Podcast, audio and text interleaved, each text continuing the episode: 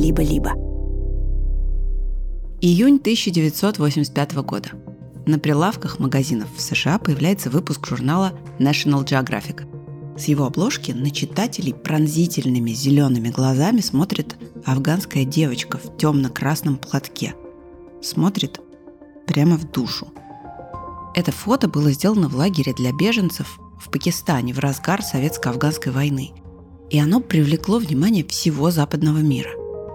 Эта девочка, а имя ее поначалу даже не было известно, стала символом страданий, которые приносит война. Сегодня это один из самых знаменитых портретов в истории. Он заслужил славу и международное признание, а его автор, фотограф National Geographic Стив Маккари, огромные гонорары. Девочку по имени Шарпат Гула он снял на фотоаппарат Nikon. И этот выбор в его профессиональных кругах был чем-то самим собой разумеющимся. Именно камеры марки Nikon с 50-х по 80-е годы считались лучшей фототехникой для профессиональных фотографов. Но уже в начале 80-х в этой нише их стал теснить главный конкурент – Canon. Как же вышло, что симпатии публики так быстро поменялись? И на чьей стороне эти симпатии сегодня?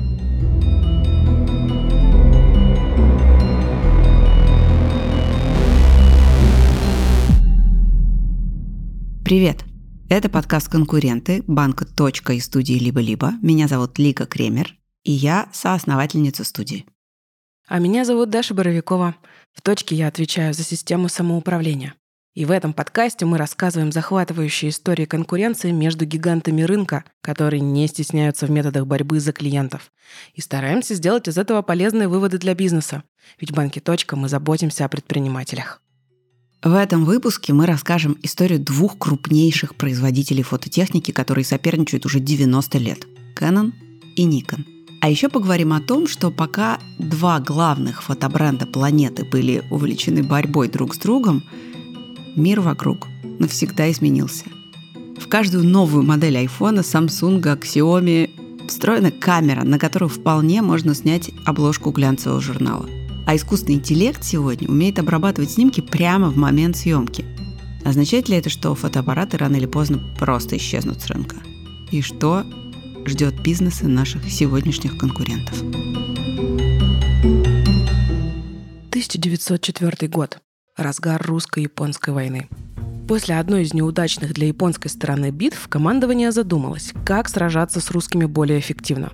Примерно тогда в руки командующему японским флотом адмиралу Тога попал немецкий бинокль, значительно более мощный, чем те, что были на вооружении у его армии. Через него можно было детально рассмотреть корабль противника, различить, сколько там людей, орудий и так далее – это давало большие стратегические преимущества, и Тога принял решение – заказать целую партию таких вот немецких биноклей. Войну, как вы знаете, японцы выиграли. Вряд ли именно благодаря биноклям, но точно с их помощью.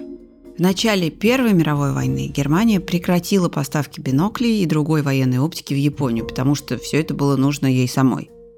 Так Япония оказалась перед необходимостью развивать собственное производство, чтобы не зависеть от иностранных поставок. И в 1917 году в Токио основали компанию, которую мы сегодня знаем как Nikon. Инициатором ее создания считается Каята Ивасаки, президент японской фирмы Mitsubishi. Да-да, той самой, которая производит машины, но Nikon – независимая компания, не дочка автоконцерна. Перед Ивасаки стояла задача государственной важности – создать компанию-пионер в производстве оптических изделий, биноклей, подзорных труб, линз для микроскопов и многого другого. Назвали фирму Nippon Kagaku, в переводе «японская оптика».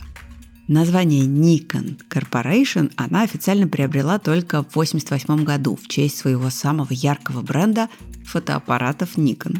В первые годы в Nikon много экспериментировали с оптическим стеклом – от обычного оно отличается особенно высокой прозрачностью и способностью определенным образом преломлять свет. Чтобы научиться с ним работать и наладить производство, в 1921 году японцы пригласили в страну 8 передовых специалистов по оптике из Германии. То есть Nikon — это японская компания, но с немецкими инженерными процессами. И это важно, потому что немецкая оптика в начале 20 века считалась лучшей в мире. Тактика дала плоды. К 1932 году Nikon поставляла вооруженным силам Японии множество оптических инструментов, включая специальные объективы для фотосъемки с воздуха, которые использовали, чтобы создавать карты местности. Объективы, кстати, получили название Nikkor, и этот бренд до сих пор существует в рамках Nikon Corporation. Вообще японское государство очень активно участвовало в развитии оптической индустрии в стране. С 20-х годов и до окончания Второй мировой войны императорский флот Японии проспонсировал множество компаний, которые хотели бы работать в этой нише. Поэтому сегодня едва ли не все крупнейшие мировые бренды, связанные с оптикой, японские. Например, Fuji, Minolta, Olympus и, конечно, главный конкурент Nikon – компания Canon. Ее основали чуть позже Никона, в 1937 году. Первоначально фирма называлась Precision Optical Industry, а ее создателем считается предприниматель по имени Гора Йосида. В его время фотография постепенно переходила из статуса очень дорогого занятия только для профессионалов к чему-то чуть более народному. В больших городах вовсю работали фотоателье, где можно было заказать семейный портрет. Развивалась фотография моды. А в 1936-м компания Kodak выпустила в продажу первую цветную пленку – Kodak Chrome – тем самым положив начало эре цветной фотографии. В общем, фотография постепенно захватывала мир, и Йосида мечтал создать камеру, которая была бы доступна широким массам. В первые годы существования Canon трудно было назвать конкурентом Nikon. Nikon фокусировались на оптике, а Canon занимались именно производством фотоаппаратов. Причем поначалу компания могла позволить себе делать только корпусы для камер, а объективы Canon приходилось покупать у Nikon. Когда началась Вторая мировая война, в Canon вынуждены были остановить производство фотоаппаратов, потому что спроса на них практически не было. Компания военные годы чуть не погибла. А вот бизнес Nikon пошел в гору за счет госзаказов. Бренд был главным производителем микрооптики для японской армии, оптических прицелов, приборов ночного видения и всего в таком духе. В войну у нее, по некоторым источникам, работало до 30 фабрик по всей Японии и 23 тысячи сотрудников – но после поражения страны в войне все изменилось. Разумеется, пока города лежали в руинах, а Япония была под оккупацией союзников, о выпуске военной продукции не могло быть и речи. Госзаказы прекратились, и у Никон осталась всего одна фабрика, которая сосредоточилась на гражданской продукции. Тем временем в Canon стали постепенно восстанавливать производство фотоаппаратов – в 1946 году случилась, как бы мы это сегодня назвали, коллаборация двух брендов. У Canon вышло несколько камер с оптикой от Nikon. И руководство Canon заметило, что спрос на фототехнику очень быстро растет, и задумалось о том, чтобы делать оптику самостоятельно. В итоге через год сотрудничество двух компаний закончилось, едва успев начаться. А еще через год, в 1948, Nikon презентовала камеру Nikon One – на корпусе было гордо выгравировано «Сделано в оккупированной Японии». Это была такая форма японского протеста против происходящего со страной после поражения во Второй мировой войне. Внутри Японии спрос на Nikon One был огромный, но когда его захотели экспортировать, возникла проблема. В камеру вставлялась пленка с форматом кадра 24 на 32 мм. Это был распространенный формат в Японии, но для США и Европы все было иначе. Изначально киностудии Голливуда снимали кино на пленку форматом 35 мм. И с тех пор, как в 2013 году инженер немецкой компании Ernst Leitz Optical Works впервые использовал кинопленку в немецком фотоаппарате Leica, формат 35 мм начал распространяться по всему миру как золотой стандарт – 35-миллиметровую пленку в больших объемах выпускала и американская компания Kodak. И США, желая поддержать своего производителя, просто отказались импортировать Nikon One, из-за которого бы пришлось ввозить в страну и другие пленки. Сначала в Nikon сопротивлялись и продолжали делать камеры под японские форматы кадра. Но в конце концов подчинились конъюнктуре и в 1955 году выпустили Nikon S2 для 35-миллиметровой пленки – это была стильная камера с множеством металлических деталей, которая при этом весила всего 700 граммов. Пушинка по сравнению с фотоаппаратами-современниками. И вот ее Никону наконец-то удалось начать экспортировать. Nikon S2 разошелся по всему свету. Это, например, была одна из любимых камер кубинского революционера Эрнеста Че Гевары, который увлекался фотографией. И сейчас она вместе с 50-миллиметровым объективом Никор хранится в одном из музеев Гаваны. В общем, в середине 50-х Nikon, наконец, начал мировую экспансию. Наверное, каждый предприниматель, как и в свое время владельцы Nikon, мечтает, чтобы рано или поздно его бизнес стал глобальным. Мы в точке это прекрасно понимаем и поэтому помогаем связать бизнес предпринимателей из России с другими странами. Найти поставщиков в Китае, Турции, странах СНГ, договориться о лучшей цене, организовать логистику и пройти таможню. В общем, делаем все, что предпринимателям не приходилось самим тратить на это время, силы, нервы. И подробности, как всегда, в описании подкаста.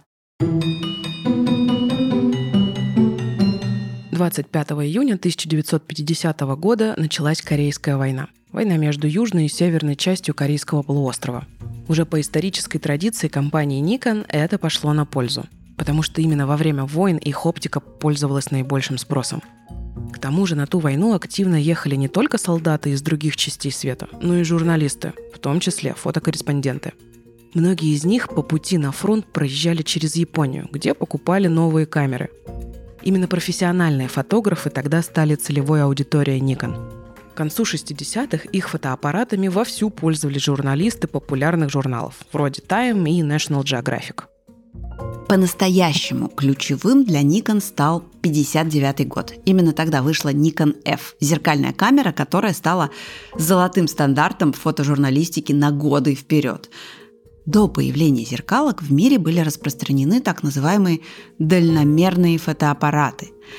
В них для наводки на резкость используется оптический дальномер. Это такое устройство с двумя линзами. Оно определяет расстояние от наблюдателя до объекта съемки, и с его помощью фотоаппарат фокусируется. От точности настройки этих линз во многом зависело качество съемки. Периодически эти настройки сбивались, Поэтому, например, старые дальномерные фотоаппараты Leica нужно было раз в год отдавать в сервис. Причем фотограф не мог узнать, что фокус сбился, пока не проявил пленку. Одним словом, это было довольно муторно и неудобно, особенно в длительной командировке в стране, где нет фотосервисов. Зеркалка решила эту проблему. Ее конструкция включает подвижное зеркало, которое перенаправляет свет от объектива в окошко видоискателя – на деле это значит, что фотограф при взгляде в видоискатель видит ровно то, что запечатлевается на пленке. Если видишь в объективе предмет и он в фокусе, значит и на фото он будет в фокусе, то есть хорошо виден с четко очерченными краями. Сейчас мы даже не задумываемся о таких вещах, но до 50-х годов четкие, несмазанные кадры получались далеко не у каждого фотографа. И качество картинки реально зависело от мастерства человека. Но и от качества фототехники. И вот новая камера от Nikon немного упростила фотографам жизнь. И хотя к моменту выхода Nikon F в мире уже были другие зеркальные фотоаппараты, именно зеркалка от Nikon стала золотым стандартом для фотожурналистов. С ней можно было использовать длиннофокусные объективы. Они позволяют крупно фотографировать объекты вдалеке, и это очень удобно, например, для съемки спортивных матчей с трибуны. Кроме того, к Nikon F можно было докупать много крутых аксессуаров, например, макрообъектив или объектив и специальный водонепроницаемый корпус для подводной съемки. В общем, эта камера сразу решала кучу проблем профессиональных фотографов. А еще в ней впервые использовался так называемый Bayonet F, это особый способ присоединения объектива к фотоаппарату, когда объектив защелкивается на камере против часовой стрелки – фототехники Nikon такие стоят и сегодня. И это принципиальная позиция, о которой мы еще поговорим. Стоил Nikon F вместе с объективом примерно 350 долларов. Безумные деньги для фотоаппарата по тем временам. И тут он уступал конкурентам. Например, зеркальный фотоаппарат еще одной японской компании Minolta стоил 220 долларов, а Canon Flex, первая зеркалка от Canon, около 300 долларов. Но компания позиционировала Nikon F как фотоаппарат для профессионалов – а им сам Бог велел тратить большие деньги на главный инструмент своей работы. В 60-е бренд Nikon приобрел всемирную популярность. Сквозь их объективы люди буквально смогли увидеть мир по-новому. На Nikon F снимали Олимпиаду 64 года в Токио. Впервые так резко и четко – с помощью камеры для подводной съемки Nikon с 63 года выпуска появилась возможность сделать четкие цветные фотографии подводного мира. Кстати, эта камера была сделана на основе видеокамеры Калипсо, которую в свое время разработал знаменитый исследователь Жак Ив Кусто. На Никона снимали не только профессионалы, но и многие звезды музыки и кино. Никон был у Фрэнка Синатры, у Бриджит Бардо, у Мерлин Монро, у Джорджа Харрисона из Битлз, у Мика Джаггера из Роллинг Стоунс и у многих-многих-многих других. А в 1973 году Никон воспевал в своей песне «Кода Хром» музыкант Пол Саймон из американского рок-фолк-дуэта «Саймон и Гарфанкель».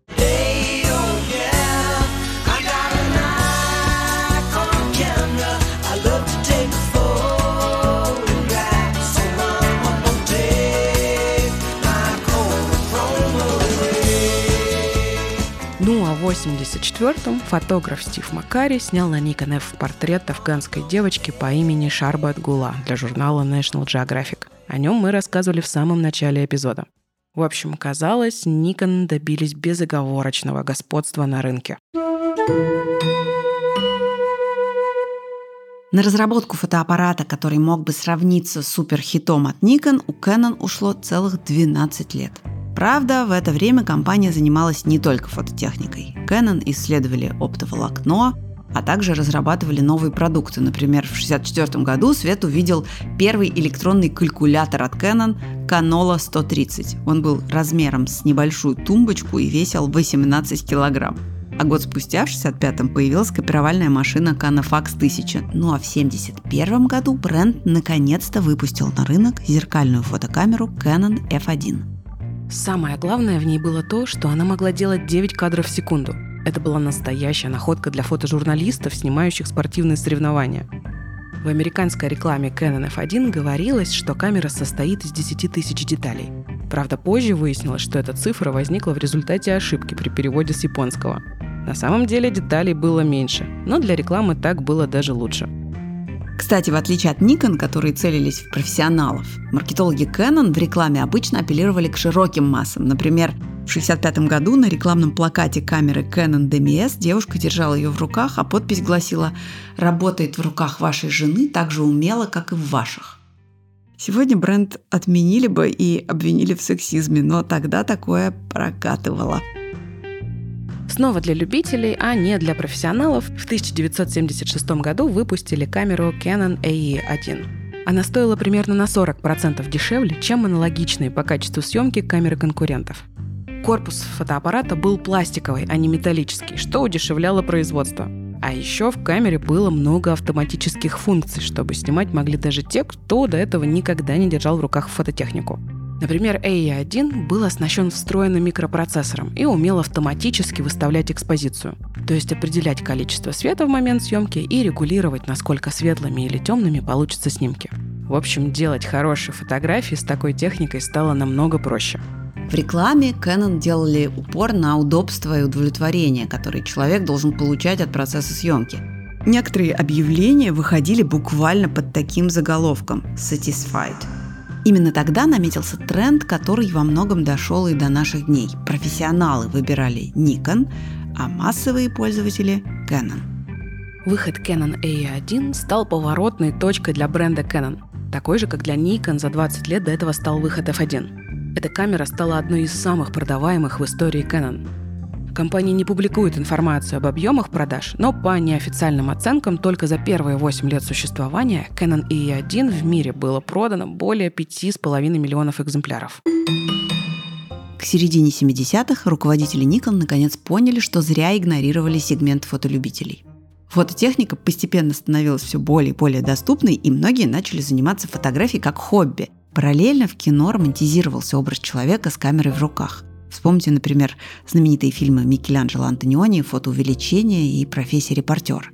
Первым продуктом Nikon для любителей, а не профессионалов, стала камера Nikon EM, которую выпустили в 1979 году. Идея была в том, чтобы создать маленькую зеркальную, полностью автоматическую камеру, вообще без ручных настроек.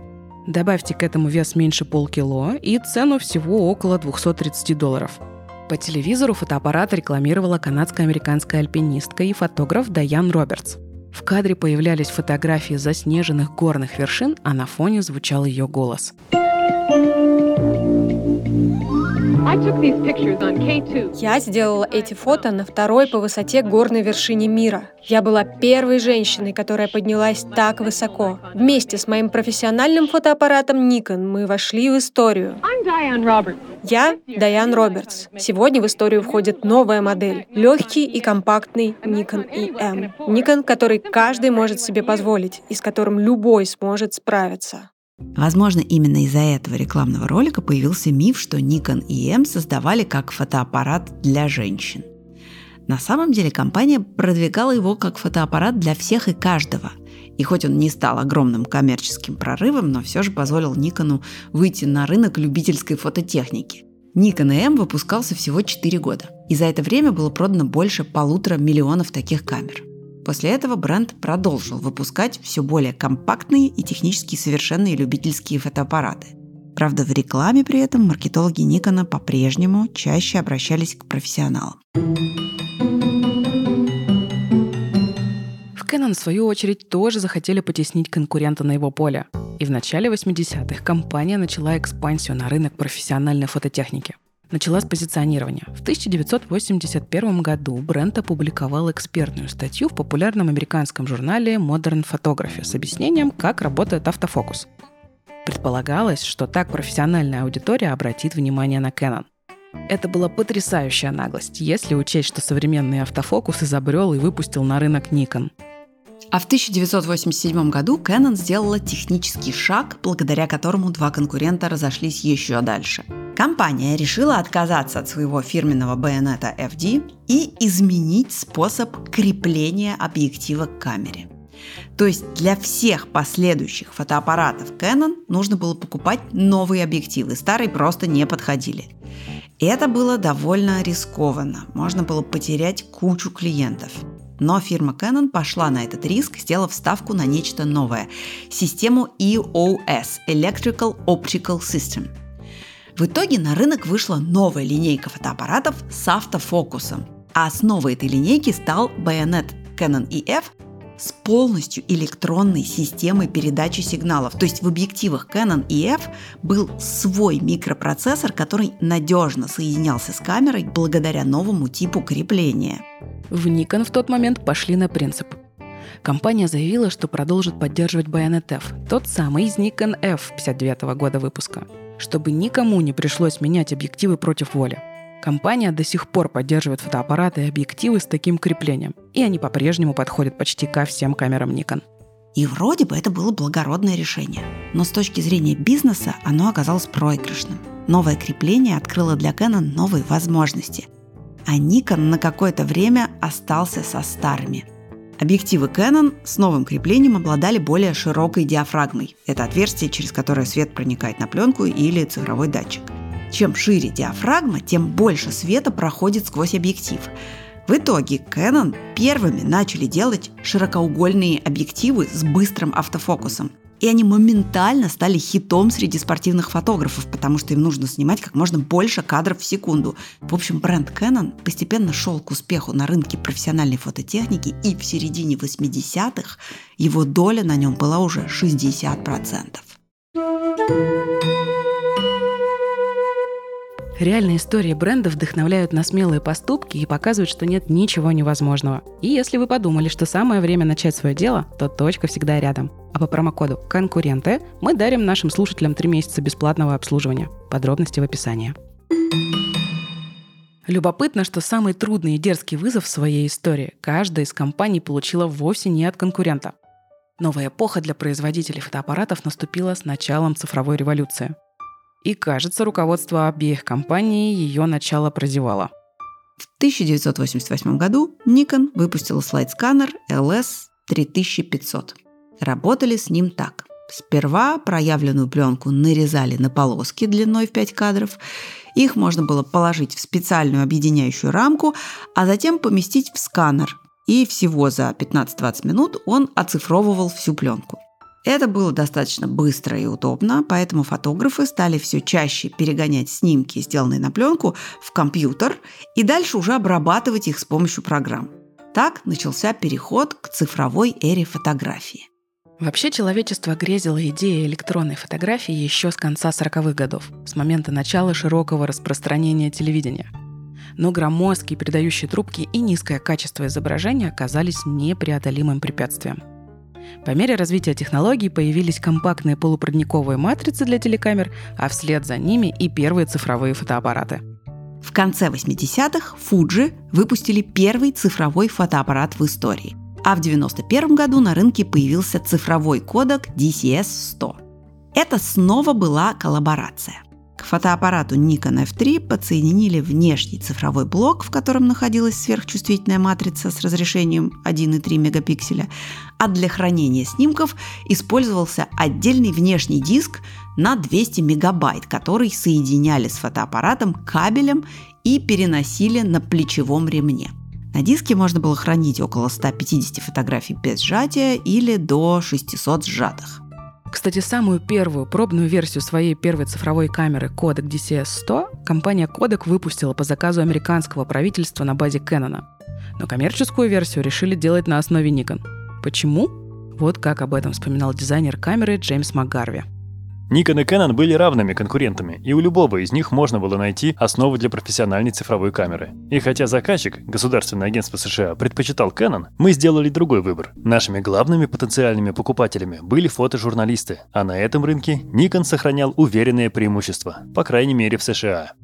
При этом Nikon даже не знал об этом производстве до самого выхода первой партии камер. Но, как ни странно, компания не запретила кодек использовать свою продукцию, только предупредила о невозможности перепродавать фотоаппараты Nikon. Поэтому кодек пришлось продавать свое изобретение как цифровую приставку к Никонам. В итоге новенькая приставка вместе с фотоаппаратом стоила больше 20 тысяч долларов. Понятно, что это было по карману единицам, и коммерческого успеха первый цифровой гибрид не имел. Возможно, если бы Nikon и Kodak начали полноценное сотрудничество, Nikon бы выпустили свою первую цифровую камеру намного раньше. Но история не терпит сослагательного наклонения, и вышла она только в 1999 году. Это был фотоаппарат Nikon D1, который продавали за 5,5 тысяч долларов. На эти деньги в США тогда можно было купить поддержанный автомобиль. Зато с такой камерой не нужно было платить за пленку, проявку и сканирование фотографий. Сенсор в Nikon D1, то есть самая важная часть камеры, где находится сверхчувствительная матрица, был не очень чувствительный. Вообще на то, чтобы цифровые фотоаппараты могли делать такие же качественные крупноформатные съемки, как пленочные, потребовалось время. И тут снова Canon удалось обогнать конкурента. В 2003 году компания выпустила цифровой фотоаппарат Canon EOS 300D, который стоил всего 1000 долларов и при этом давал картинки, сопоставимые по качеству с пленочными. Nikon не отставал. Год спустя компания выпустила свою аналогичную модель Nikon D70 за 999 долларов. Раунд. Цифровые фотоаппараты не требовали дополнительных расходов на покупку и проявку пленки. А еще фотограф мог сразу же увидеть, что снял на жидкокристаллическом дисплее фотоаппарата. Вместо пленки на 36 кадров, которую раньше приходилось растягивать на весь отпуск, на цифровую камеру можно было снять 36 кадров одного и того же предмета в разных ракурсах, но лишь бы хватало места на карте памяти. В общем, постепенно пленочные фотоаппараты стали уделом фотолюбителей и эстетов. А в 2005 появилась Canon EOS 1DS. Камера, которая буквально создала новую нишу на рынке. Это был первый полнокадровый цифровой зеркальный фотоаппарат с разрешением 12,8 мегапикселей. Этого уже было достаточно, чтобы делать снимки, которые впоследствии можно будет качественно напечатать в формате А4. То есть на такую камеру, в принципе, можно было снять обложку журнала – Через год после ее выхода Canon объявила, что прекращает разработку новых пленочных фотоаппаратов. Ушла эпоха. Nikon же обошел конкурента на следующем повороте. В 2008 году компания выпустила первый цифровой фотоаппарат с возможностью записи видео. Это был Nikon D90. И он позволял записывать 24 кадра в секунду с разрешением 720 пикселей. Правда, всего два месяца спустя Canon объявили о собственном фотоаппарате с функцией видео Mark II. И разрешение там было уже 1080 пикселей, то есть Full HD. Обе компании продолжали наращивать бизнес и совершенствовать модели камер. В 2010 году в мире было продано больше 120 миллионов фотоаппаратов. Но уже через год все рухнуло из-за смартфонов.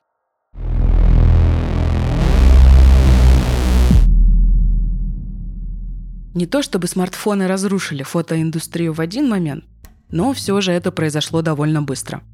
С момента выхода первого айфона в 2007 году производители телефонов выпускали модели со все более мощной камерой. То есть все большему количеству людей становился доступен девайс, который делает снимки ничуть не хуже хорошего фотоаппарата. И вот в 2010 году вышел четвертый iPhone, который снимал, ну, почти идеально. С 2010 по 2021 год продажи любительских цифровых фотоаппаратов по всему миру снизились на 93%. То есть с 121 миллиона до 8,5 миллионов камер в год.